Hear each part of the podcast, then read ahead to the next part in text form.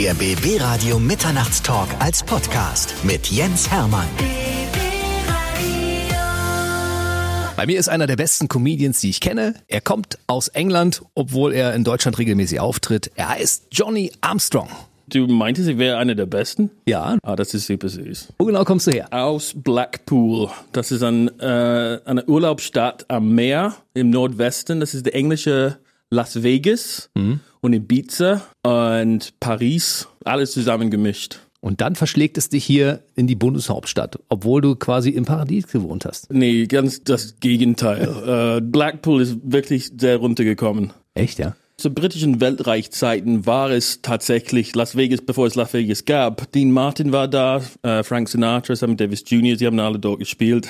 Aber irgendwie, es, es fließt nicht so viel Geld mehr in die Stadt. Es kommen viele Besucher. Mehr Leute besuchen Blackpool als Griechenland im Jahr. 16,5 Millionen. Das ist eine Menge. So, es hat anderthalb Millionen Leute im Sommer, so eine Bevölkerung, und im Winter ist es bei 150.000. Wir werden deine Geschichte mal ein bisschen erzählen. Du warst 2003 schon mal in Berlin und zwar für einen mehrjährigen Deutschkurs. Wie bist du dazu gekommen? Warum wolltest du unbedingt bei uns in Berlin Deutsch lernen? Es kam mir so schwierig vor, die Sprache. Ich hatte tatsächlich eine Freundin an der Uni, die in Deutschland studiert hat damals. Äh, sie war Polin. In meinem Programm, ich sage, ich bin in Deutschland wegen einer Frau, sie wird in England schwanger, ich musste abhauen. Und äh, ja, tatsächlich, eine Frau hat mich hierher gebracht und nach einer Woche Schluss mit mir gemacht. Ähm, Und ich bin geblieben. Aber das, was du studiert hast, hat ja mit Comedy überhaupt nichts zu tun. Was hast du denn studiert? Äh, Maschinenbau. Und äh, das habe ich tatsächlich studiert, aber an der Universität Edinburgh,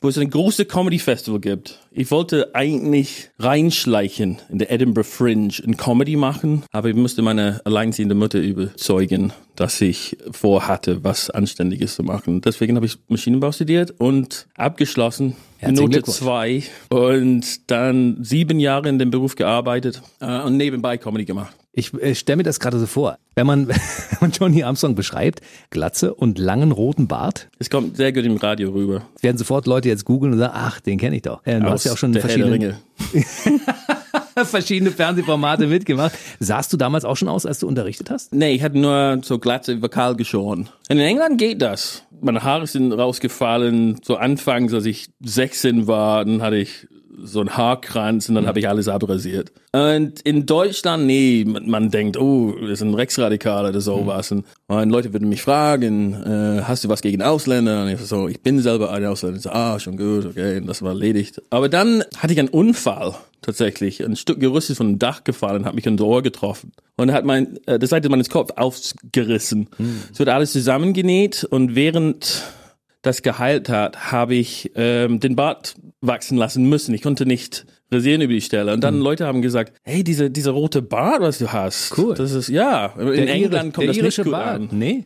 Nee, rote Haare, man wird dafür ein bisschen gemobbt. Vielleicht hat es was mit den Wikingern zu tun. Man denkt, oh, so ein Wikinger oder so. Das kann über Jahrhunderte dauern irgendwie und, und jede Generation wird dann dafür gemobbt. Und hier in Deutschland so, hey, das, das sieht geil aus, cool, Wikinger. das war, das war was Positives. Und so dachte ich, okay, ich lass das wachsen und wachsen und wachsen. Und Wie lange wächst er schon? seit November 2013 ist der Unfall passiert. Und seitdem ist es dein Markenzeichen, möchte man so sagen. Ja, das ist wichtig in Showbusiness. Man braucht ein Markenzeichen. Absolut. Und dein Markenzeichen ist Glatze und langer roter Bart. Und Akzent. Akzent. Und vielleicht auch die Art von Comedy, was ich mache, weil das ist auch in England sehr außergewöhnlich. So, so sehr dichte Comedy. Pointe, Pointe, Pointe, Pointe. Ich habe äh, über 90 Minuten habe ich 500 Pointen. Das ist geil. Ja. Deshalb liebe ich das auch so. Ja, Du warst ja früher Lehrer. ja. So einen Lehrer wie dich hätte ich damals gern gehabt. Weil ich glaube, der Unterricht wäre sehr unterhaltsam gewesen. Ich weiß es nicht so genau. Ich hab, ich war nicht sehr lange dabei. Aber ich habe Mathe unterrichtet und äh, es gibt Kinder, die, die das mögen und, und das ist auch schön. Aber dann mögen sie Mathe und meine Witze fanden sie nicht so toll. Und dann gibt es Kinder, die einfach Mathe hassen und das ist echt schade. Und ich, egal was ich sage, denn sie wollen nichts mit mir zu tun haben und mit dem Unterricht und mit der Schule überhaupt. Und äh, deswegen bin ich schnell ausgestiegen wieder. 2003 hast du angefangen, unsere Sprache zu lernen. Lernen? 2002. Dann hast du jetzt 18 Jahre Zeit gehabt bisher, um die Sprache zu lernen und ich finde, du sprichst Könnte man sehr, sagen. sehr, sehr perfekt. Oh nee. Seit ich diesen Bart habe, wird mein Deutsch nicht besser. Keiner korrigiert mich mehr. Sie haben irgendwie Angst. Ich höre das so gerne mit diesem englischen Akzent. Ich finde das sehr, sehr geil. Du bist sowieso ein Sprachtalent. Ne? Ich habe ja in deiner, auch in deiner Vita gelesen, dass du noch andere Sprachen sprichst. Und wenn man dein Programm verfolgt zum Beispiel, sprichst du auch ein bisschen Türkisch. Ja, das stimmt. Ja, ich habe einen Türkisch-Kurs tatsächlich gemacht. Nach, nachdem ich einigermaßen fließend Deutsch konnte, habe ich gedacht, äh, die zweitgrößte Sprache äh, Deutschland wäre dann Türkisch. Und ja, es ist, es ist eine interessante Sprache mit den hellen und dunklen Vokalen und äh, ich liebe türkisches Essen. Und dann habe ich versucht, einen Döner auf Türkisch zu bestellen und ähm, der Mann war nicht aus der Türkei. und Aus Italien. irgendwie beleidigt. Und ja, ich habe da erklären, ah, ich bin- kein Deutscher, ich bin Engländer. Das, das hat das alles noch schlimmer gemacht, finde ich. Kannst du noch den türkischen Döner bestellen? Ja, es ist ein bisschen übertrieben, die Variante. Ich möchte jetzt mal kurz hören, wie ja? du Türkisch sprichst an dieser Stelle. Ben bebük dürüm döner hepsinden acısız ısırım lütfen. Ja, man hört, der viel Johnny zu- Armstrong hat sich mit verschiedenen Sprachen befasst. Also bist du äh, Sprachtalent und du, du liebst auch Sprachen, ne? Doch, ich liebe sie, aber ich, ich glaube, glaube, ich werde keine weitere Sprachen lernen. Ich habe ein bisschen Spanisch, äh, Italienisch, Französisch kann ich, aber, aber wirklich nicht mehr als ein paar Worte. Du musstest deiner Mutter wegen etwas Ordentliches studieren damals, dass sie beruhigt ist und äh, dich Ja. loslaufen lässt. Aber du wolltest schon immer Comedy machen. Ja, ich dachte auch Theaterwissenschaft oder sowas, aber ich wusste, es gibt keine gute Aussichten. Besonders mit meiner Beziehung zu meiner Mutter, das, das irgendwie, sie, sie hätte mich getötet. Sie wollte, dass ich Arzt werde, aber ich kann Blut nicht sehen. So, ähm, ja, Maschinenbau. Ist auch interessant. Ich meine, es ist angewandte Mathe und Physik. Und äh, man kann Dinge entwerfen. Man ist auch kreativ. Ich glaube, viele vergessen das. Sie denken, Karohemd, Zusammenstau, ich studiere Maschinenbau. Äh, das, das ist sehr unkreative Menschen, aber das ist das Gegenteil. Nur das Problem ist, im Büro ist es sehr langweilig. Und ich würde lieber irgendwie draußen sein oder auf einer Bühne und reden und plaudern. Und das Deine- mache ich jetzt. Genau, jetzt bist du hier und redest über deine interessante Geschichte. Deinen ersten Comedy-Auftritt hattest du als Poetry Slammer. Äh, das war auf einer Stand-up-Comedy-Bühne in Schottland, in Edinburgh, Ende 2001. Und es kam richtig, richtig gut an. Aber ich habe die Hälfte der Zuschauer eingeladen. Es war ein Heimspiel. Und dann das zweite Mal äh, war drei Wochen später und ich habe voll abgeschmiert. Niemand hat gelacht. Ich hatte keine Zuschauer mitgebracht und ich wusste dann, dass es schwieriger ist, als ich dachte. Man muss irgendwie mit einem Plan kommen, einen vorbereiteten Text, was man geprobt hat. Und das habe ich nicht gemacht. Ich habe nur so Impro gemacht. Und dann hast du darüber nachgedacht, ist es jetzt der richtige Weg, den ich gehe als Comedian oder lasse ich es lieber sein nach dem zweiten Auftritt? Dann bin ich nach Deutschland gekommen, so Anfang 2002. Und nach anderthalb Jahren war mein Deutsch gut genug, dass ich, dass ich auf Deutsch auftreten könnte. Das, das habe ich gemacht in, in Konstanz im Bodensee, wo ich gerade in der Zeit gejobbt habe als Maschinenbauingenieur. Und äh, ich habe einen kleinen Wettbewerb gewonnen. Dann habe ich es nochmal gemacht, ein Jahr später oder zwei Jahre später. Ich habe sehr, sehr langsam angefangen. Die ersten sieben Jahre habe ich 16 Auftritte gemacht. Das ist wirklich wenig. Und du hattest äh, dann schon ein geschriebenes Programm oder hast du immer noch improvisiert?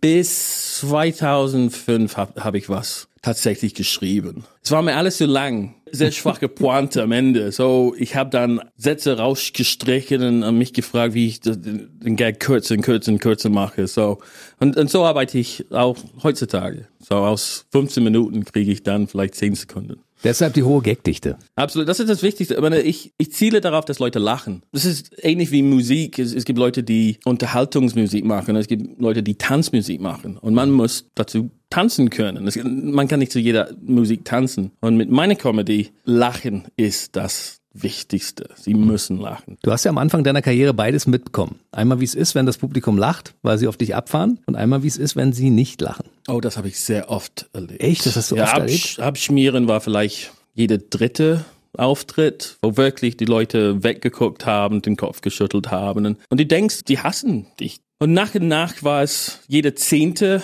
Show, was, äh, wo ich abgeschmiert habe, und jede zwanzigste. Und ich habe zu Hause Notizen gemacht, wie es angekommen ist. Ich habe mir Notizen gegeben. So eins war abräumen, drei war abschmieren. Und nach und nach kamen mehr Shows mit Abräumen als Abschmieren. Hast du analysiert, woran es gelegen hat? Man, man hat ein Gefühl. Ich könnte einen Witz erzählen und sie lachen nicht. Sie kriegen mhm. Feedback spontan, mhm. sofort. Es muss nicht jemand auf mich zukommen. Es, es kommen viele mit ungefragten Ratschlägen.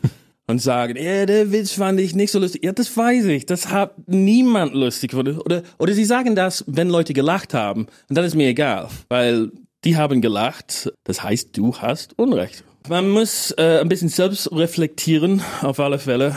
Nicht zu viel, bevor man 100 Auftritte gemacht hat. Sonst macht man sich fertig. Mach mal 100 Auftritte und dann überlegt, ob du weitermachen solltest. Wir haben ja manchmal als Radiomoderatoren auch so Veranstaltungen, wo wir auf eine Bühne gehen und moderieren. Ne? es ist mir bis jetzt toi toi toi noch nicht so oft passiert, dass ich komplett eingebrochen bin. Aber ich, wenn ich mir vorstelle, dass ich auf der Bühne da stehe und die Leute finden mich doof, ob ich dann überhaupt das Selbstvertrauen besitzen würde, ja. zu sagen, ich mache es nochmal. Aber du bist ja immer wieder angegriffen, wa? Ja, also es ist super schwierig. Ich meine, manchmal wird man fertig gemacht von, von dem Ding genau, was man liebt. Und, mhm. und du denkst, ich bin lustig. Das haben alle Leute zu mir gesagt. Mhm. Und Jetzt stehe ich auf der Bühne, keiner lacht, da habe ich mich selber reingelegt. Man schläft dann nicht, sehr gut, die Nacht darauf, aber bis zu 10 Uhr morgens sollte man wirklich wieder bei sich sein und, und, und an sich glauben.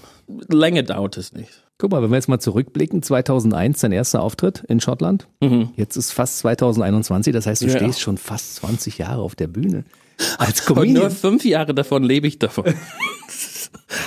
Ja, es ist irgendwie peinlich. Wieso? Aber ich habe ich hab mir nicht genügend Mühe gegeben ganz am Anfang. Ich hatte gedacht, Stand-up-Comedy, ja, das ist was Prominenten machen, Leute im Fernsehen. Und mhm. ich werde Maschinenbauingenieur sein und damit glücklich sein. Aber irgendwann mal konnte ich nicht aushalten, konnte nicht wieder ins Büro. Und so, ich habe gekündigt, bin nach London gezogen. Und dann konnte ich jeden Abend auftreten und sehr oft abschmieren, aber auch abräumen. Und das ist so ein schönes Gefühl, wenn es passiert. Zum ersten Mal, das war mein 30. Auftritt, wo, wo ich sowas von abgeräumt habe, dass der Kellner am Tresen kam auf mich zu und er, er gab mir die Hand und sagte, du, du wirst richtig groß werden. Und ich habe was Bescheuertes sagen gesagt, ja, wenn ich diese Donuts immer weiter esse. ja, und dann direkt äh, die Show darauf habe ich abgeschmiert. wieder zum Boden gefallen und äh, ja, aber es ist äh, Comedy ist eine Kunst. Ich meine, sogar Pimmelwitze und Pipi-Kacke-Witze. Man, man unterschätzt sie, weil Leute zum Lachen zu bringen, sie, sie zu überzeugen, hm. vielleicht ihre Vorurteile zu überwinden, Pimmelwitze gegenüber. Hm. Das, das ist was krasses. Comedy ist schwer.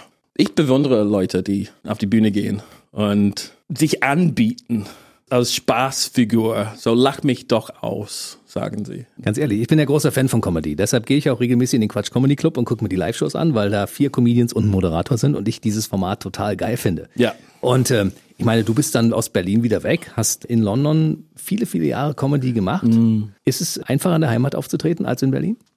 Jein. Das ist ein interessantes Thema, mhm. äh, sehr sogar, weil ähm, Comedy auf Englisch zu machen in England ist anders wie Comedy auf Englisch in Berlin zu machen und dann wiederum Comedy auf Deutsch als Ausländer mhm. in Deutschland zu machen. Das sind drei verschiedene Dinge. Mhm. Es ist viel leichter, Comedy auf Englisch in, in Deutschland zu, zu machen viel, viel leichter. Das Problem ist, es gibt keine große Zuschauermengen. Und die einzige, die das sehen wollen, sind Studenten, sie haben kein Geld. So es gibt diese kostenlose Shows. Aber da kann man richtig abräumen, weil die Leute sitzen da, es ist 80 Prozent Deutsch und der Rest kommen aus aller Welt. Italien, Fran Frankreich. Das Einzige, was sie gemeint haben, dass sie Englisch beherrschen. Oder meinen sie beherrschen das. Sie kommen zu einer englischen Show und sie lachen sich kaputt über die schwächste Punchlines, die es geben könnte. Sie, sie merken vielleicht einen, einen Punkt am Ende eines Satzes oder jemand sagt Testicles und sie rasten aus. Und es ist, man, man kann nicht wirklich durch die englische Szene hier besser werden. Es gibt ein paar Shows, die ein bisschen anders sind. Die sind unter einem Jugendherberge. Und dann die Zuschauer, die zu den Shows kommen, sie können meistens besser Englisch. Es gibt gute und schlechte englische Shows. Ja, in London, äh, da gibt's viel mehr äh, Zwischenrufen. Ist ein bisschen wie im Wilden Westen in London. Da hat jeder die Meinung, dass er witziger ist als der, der Künstler. Sie rufen was, ist so zwischen Setup und Punchline. Und das ist immer das Schlimmste. Und dann musst du aufbrechen, mit ihnen reden und sie fertig machen. Es, ist, es gibt keine andere Wahl. I mean, das, das muss man machen. Es gibt Comedians, die haben jemanden, der hackelt, im Publikum zu sitzen, der an der richtigen Stelle noch ein Stichwort gibt, damit es manchmal noch mehr wirkt. Das nennt man auf Englisch plant. Finde ich schrecklich. Das finde ich sehr aufgesetzt. Ja, das, das, das haben ein paar berühmten Komiker gemacht. Und wenn bei dir Ähm, jemand hackelt, der wird gleich fertig gemacht vor dem gesamten Publikum. Aha. Ja, ähm, Frankie Howard hat das gemacht. Ich darf das erwähnen, weil er äh, gestorben ist vor, vor 30 Jahren, aber er hat äh, einen Auftritt von dem Oxford Union gemacht und, äh, und sein Freund hat, äh, hat dazwischen gehackelt. Man sieht es bei den Aufnahmen. Bisschen peinlich. Er, er reagiert, als ob es jemand das dazwischen, aber es ist eindeutig nicht ein normaler, ein Plant. Wie sagt man Plant auf Deutsch? Pflanze? Pflanzig, genau. Aber, aber in dem Sinne, er würde reingepflanzt. Rein gepflanzt. Ver- Verstehst du, was ich meine? Und Ja. deswegen, wir sagen ein Plant, weil er plantiert. Implantiert. würde, so. Ein Implantat. Ein Implantat. Ah, Okay. Jetzt wir haben wir. können das rein in die deutsche Sprache dann bringen. Okay. Und dann es nie machen, weil es nicht gut für Comedy ist. Du kannst aber sagen, dass du bei Mitternachtstalk bei BB Radio ein neues Wort kennengelernt Ja, hast. oder äh, erfunden. Erfunden. Ich meine, diese neue Bedeutung für, für ein, ein Wort, was schon vorhanden war. Implantiert. Ein Implantat. Genau. Okay, schön. So, du bist von London wieder nach Berlin zurück. Ja, 2013. Und der Grund dafür war die Frau, die dich anschließend verlassen hat? Ah, nee, ich hatte sie schon längst vergessen. Ich dachte, ich habe ähm, genug Zeit in, in London verbracht. Ich, ich komme gut an. Ich werde nur nicht von Agenturen angesprochen. Das ist mir hier in Deutschland dann passiert. So 18 Monate nach meiner Ankunft hier, Künstleragenturen haben mich angesprochen. Und, und nach dem sechsten sagte ich, ja gut, stopp. ich nehme dich. Der erste war, war nicht ähm, sehr glaubwürdig. Irgendwie ein, ein Typ, der sagte, hey, ich arbeite Teilzeit in, in einem Hotel, äh, wo ich im Restaurant die Teller spüle, aber ich habe auch vor, Comedy-Mann zu sein und ich habe diesen Vertrag mitgebracht. Würdest du ihn Und das sage ich so, nein, danke. So, in London habe ich darauf gewartet, dass Leute mich ansprechen. Es ist eigentlich ein Klischee, dass ein, dass ein Typ sitzt mit einer Zigarre und einer Fedora auf dem Kopf und er kommt auf dich so und sagt, Junge, ich liebe, was du machst, ich bring dich mit nach Hollywood, ich mache einen Star aus dir. Aber eigentlich sollte man sie ansprechen, sich bewerben. Es ist, es ist wirklich wie, wenn man einen Job sucht. Man sollte, was weiß ich, gelbe Seiten aufmachen und Talentagenturen dann nachgucken. Aber hier würde ich angesprochen wegen äh, diese, diese Markenzeichen, was ich habe. So Englisch, Bart. Bart und, und meine Comedy. So diese Optik, wie ich mich anhöre und, und inhaltlich auch. Ja, war alles was so. Besonderes. Ja? Ja. Du hast 2002 damals den Deutschkurs in Berlin gemacht. An der Volkshochschule Neukölln. Ich war der einzige Nicht-Türke meiner Klasse. Das ist, schon, das ist schon mal witzig. Und dann warst du aber zehn Jahre nicht hier. Das heißt, du hast ja Deutsch wahrscheinlich auch gar nicht so oft gesprochen. Konntest du, als du wiederkamst, sofort wieder mit den Deutschen einsetzen oder musstest du wieder Ich habe es, auffrischen? well, ich habe es immer wieder gemacht. Als ich Deutschen in, ähm, in England begegnet bin, in Wales, äh, auch in London. Es war der tollste Partytrick aller Zeiten, weil die Deutschen können es nicht glauben. Das- Was, es gibt einen Engländer, der Deutsch kann? Und ich äh, stand einmal ähm, an einem U-Bahnhof, Russell Square. Und ein Deutscher kommt auf mich zu und er hat auf Deutsch gefragt, wo das britische Museum ist. Und seine Frau guckte, guckte ihn ein bisschen äh, verwirrt an. Warum fragt sie ihn? Und ich habe auf Deutsch geantwortet. Er nickte. Und sie war fassungslos. äh, die Engländer können doch Deutsch. Wir müssen unsere Einmarschpläne ändern.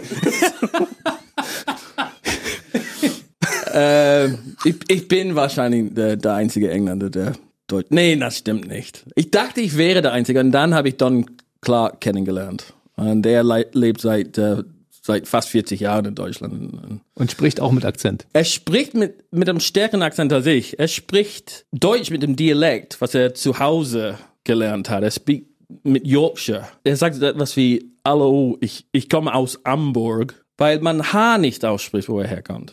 Ähm, aber ich komme aus der Nähe von dem und ich kann, ich, ich bemühe mich. Also ich finde das toll.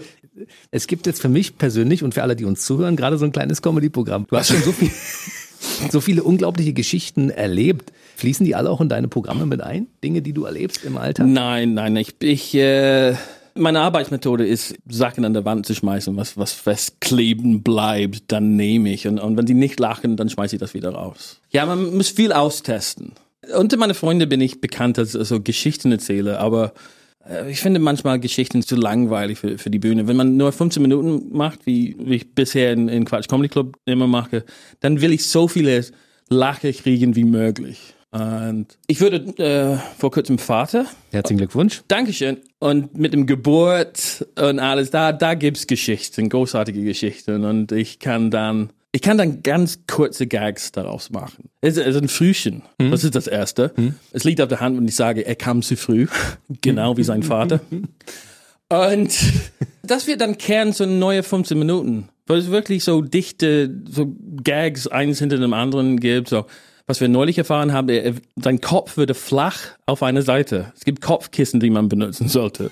Wir, wir haben das nicht, und dann kriegt er einen flachen Kopf auf einer Seite, so wir legen ihn auf der anderen Seite und jetzt ist, ist sein Kopf flach auf beiden Seiten. Ja, das ist, das ist eine Geschichte, aber man, man kann es verkürzen. Meine, meine Frau nennt das Armstrong-Vizieren, wo man alles reduziert auf das äh, Wesentliche. Reduced to the max. Ja, genau. Destillieren. Dein Nachwuchs und du hattet ja kurzzeitig auch dieselbe Frisur, ne? Hast du das Foto gesehen mit dem Bart?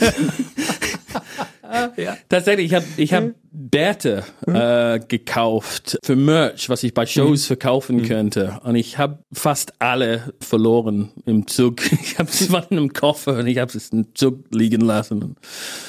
So, das, äh, ist alles weg. Aber ich hatte eins noch übrig. So, ich habe es auf sein Gesicht gelegt und er sieht so Baby mit Bart und ja, genau, Ja. das war ist ein tolles Bild. Kann man sich übrigens anschauen, gibt es in den sozialen Medien noch zu sehen, dieses Bild, ne? Ja, und, äh, Johnny Armstrong auf Facebook. Ne? Auf, äh, ja, auf Instagram und Facebook gibt's auch so. Wie hast du deine Frau kennengelernt? Saß sie im Publikum und hat, hat dich angehimmelt? Nein, äh, sie hat die Kasse gemacht in äh, einem Comedy Club.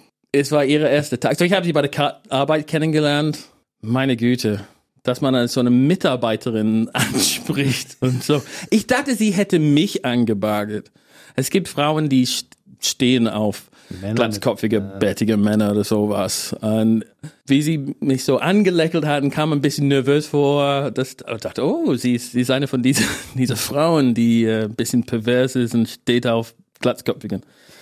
Mein ganzes Leben hatte ich nur Beziehungen mit Frauen, die irgendwie stehen auf glatzkopfige Männer. Sie sagen so, oh, mein, mein Vater ist auch glatzkopfig. Und du denkst, oh, das ist krank, aber okay, muss das dann ausnutzen. Willst du einen Kaffee mit mir trinken gehen? Und bei ihr war es so, sie war nervös, weil es ihr erster Tag war. Und ich dachte, sie, sie macht mich irgendwie an. Und ich habe sie gefragt, ob ich Kaffee mit mir trinken gehen will. Und sie war, okay, ja, warum nicht? ja, wir sind äh, mittlerweile seit sechs Jahren zusammen und haben geheiratet. Und sie hat jetzt den wunderschönen Nachnamen Armstrong. Ja, genau. Das ist natürlich toll. Du bist äh, äh, noch englischer Staatsbürger. Ja, Das heißt, du bist seit ein paar Tagen auch gar kein Europäer mehr. das stimmt. Ich habe ein Visum, eine unbefristete Aufenthaltsgenehmigung. Und das darf ich nur behalten, solange ich weiterhin nicht vorbestraft bin. Deswegen muss ich die deutsche Staatsangehörigkeit beantragen, um schwarz arbeiten zu können. Was sagst du als jemand, der das Ganze auch lustig betrachtet zum Brexit? Ah ja, es ist schade, aber ja, was kann man machen? Ist, ich glaube, da war viel Fremdenfeindlichkeit im Spiel. Ich habe das Gefühl, als ob die Zugbrücke gezogen würde. Ich beantrage tatsächlich irische Staatsbürgerschaft zurzeit, weil ich irisches Blut habe. Na klar. Und dann kann ich EU-Bürger wieder werden. Es gibt bestimmte Vorteile, wenn man EU-Bürger ist und man lebt in der EU. Deswegen. Ich finde es schade, dass die Engländer uns verlassen haben. Ich habe aber die leise Hoffnung, dass sie irgendwann nochmal ankloppen und sagen, wir haben einen Fehler gemacht. Ja, ich fürchte, man muss lange warten, bis die Generation, die dafür gestimmt haben, alle tot sind. Und dann können wir eine Neuwahl haben. Aber das wird so 20, 30 Jahre dauern. Wir geben die Hoffnung aber nicht auf. Johnny Armstrong ist bei mir. Lass uns mal ein bisschen über deine Fernsehkarriere reden, weil du warst ja zwischendurch auch bei in verschiedenen Fernsehformaten, bei Bülent Ceylan zum Beispiel. Stimmt, ich habe Ja. sehr viel Stand-up gemacht. So, ich war bei 20 Sender. Ich würde lieber was anderes machen als nur Stand-up, nur, nur Abschnitte aus meinem Programm. Aber mal sehen, was kommt. Ich, ich warte lieber auf Angebote. Aber ich Ich mache das dich. falsch, oder? Ich sollte, ich sollte fragen, ich sollte Genau, nachhaken, klopfen. Haben wir ja Das- gerade schon das fest, ja, genau. Fehler habe ich schon gemacht. Ich weiß nicht, ich warte darauf. Die besten Auftritte, die ich hatte im Fernsehen, schon haben sie mich angerufen. Und ich wusste nicht, wer, so, ich bin rangegangen, so, äh, willst du bei RTL Comedy Grand Prix auftreten? Okay. Drei Millionen Zuschauer. Und das Gleiche bei Bülent und seine Freunde. Drei Millionen Zuschauer? Okay. Ähm, würde mich freuen, wenn, wenn ich was Neues machen kann. Ich war bei Ed in der Talkshow mit Barbara Schöneberger und das, das war cool.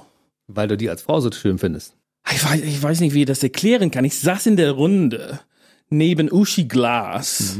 Und das sind alle, alle Prominente um mich rum. Äh, wie, wie heißt diese, diese Schlangeselle? Ähm, äh, Helene Fischer. okay.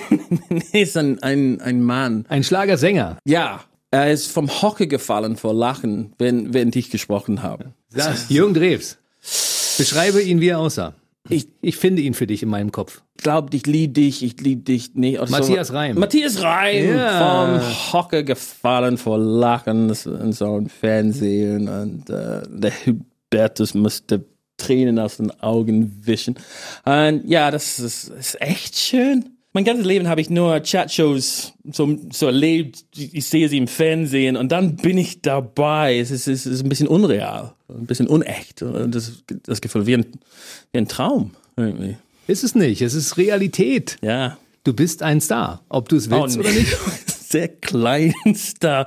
Man werde manchmal erkannt. Das ist schön. Das kann ich mir vorstellen. Weil ich meine, das Markenzeichen Glatze und roter Bart, das ist nicht so oft. Also nicht mehr in der heutigen Zeit. In der Wikingerzeit damals wärst du wahrscheinlich nicht so oft aufgefallen. Ne? Das stimmt. Wobei, es gibt Leute, die mich anhalten und ich denke, sie, oh, ich kenne dich aus TV Total und so. so uh, Sisi Top. Sisi Top könnte natürlich ZZ tatsächlich Top. auch sein. Ja, Ja. Sisi Top hat meinen Stil geklaut. Es gibt einen, einen Ringer in der WCW namens Eric Rowan. Und eigentlich sehe ich eins zu eins aus wie, wie er. Echt von der Statur her auch? Ja, ne? von der Stadt. und Frisur. Aber ich glaube, ich habe mehr Hits auf Instagram. Da war er wieder der Comedian. Aus jedem Ding macht er einen Gag. Wie fallen dir die Dinge eigentlich ein? Guckst du die Zeitung morgens an und sagst du, das und das hat Potenzial für einen Witz? Ich glaube, es liegt an einer gewissen Schüchternheit. Äh, ich benutze Comedy, um mit der Peinlichkeit de, des Alltags klarzukommen, das zu überwinden. Ich war sehr schüchtern in der Schule und deswegen mache ich einen Gag, der irgendwie, um nicht zu, zu verröten. äh, jemand hat mich angesprochen und macht einen blöden, blöden Gag daraus. Und das, mein Comedy kommt daher. Ich kann mir das gar nicht vorstellen, dass du in der Schule schüchtern warst, weil du wirkst auch überhaupt nicht so. Ich bin es. Immer noch? Ja, Lampenfieber habe ich ohne Ende, wenn ich auf die? Bühne gehe. ja. Und wie ist das, wenn du weißt, es gucken drei Millionen Leute zu vor dem Fernseher? Es ist geil. Es fühlt sich ein bisschen an wie eine Achterbahn, aber, aber wirklich, es ist, es ist sehr, sehr, sehr anstrengend.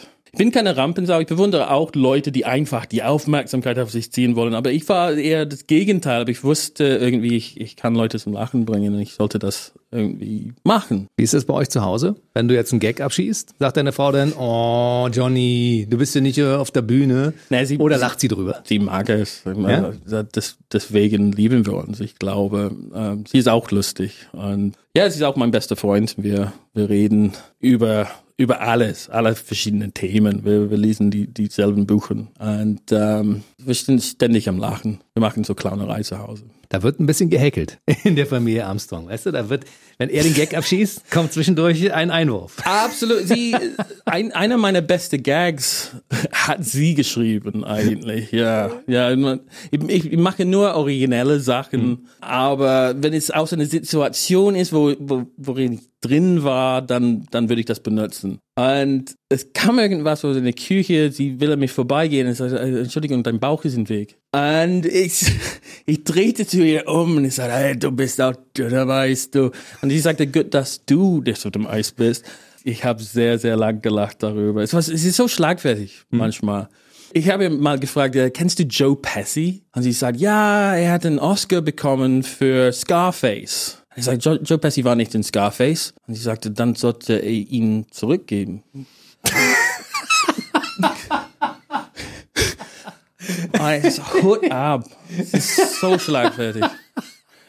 Und äh, möchte sie Tantiemen haben, wenn sie dir einen Gag liefert, den du im Programm wiederum äh, benutzt, wofür du Geld verdienst? Ja, man muss vorsichtig sein. Ich meine, ich nehme nicht alles. Natürlich, und, und einen kompletten Gag würde ich nicht benutzen. Das wird so auf dem dünnen Eis. Ich mache das jetzt in einer Nummer, wo ich auf ein Date gehe. Das kennt man nur mein, mein Solo-Programm. Hm. Ich sage, ich habe ein Blind Date gemacht. Ich war schwer enttäuscht, ich war überhaupt nicht blenden. Irgendwann mal habe ich sie beleidigt und ich sage etwas wie, oh, mach dir keine Sorgen, ich stehe total auf mollige Frauen. Und sie sagte, du bist auf dem Eis, gut, dass du auf dem Eis bist. Und so ist, es ist reingebaut und so viel ich weiß, hat keine andere das geschrieben. Ich google meine Witze. Ich hatte eine Nummer mit dem Arzt, wo der Arzt sagt, warum sind Sie hier? Und äh, meine Frau meinte, hey, es wäre lustig, wenn ich sage, weil meine Eltern nicht verhütet haben. Ich sage, okay, ja, das könnt ihr mal reinbauen. Ich mag das ein Jahr, bis ein Komiker sagt, du weißt schon, das, das, das gibt's schon. Und nee, ich habe es gegoogelt und er erwähnt, welche Komiker es ist. Und, oh, es tut mir so leid. Und er meinte, ich dachte, du wusstest es schon.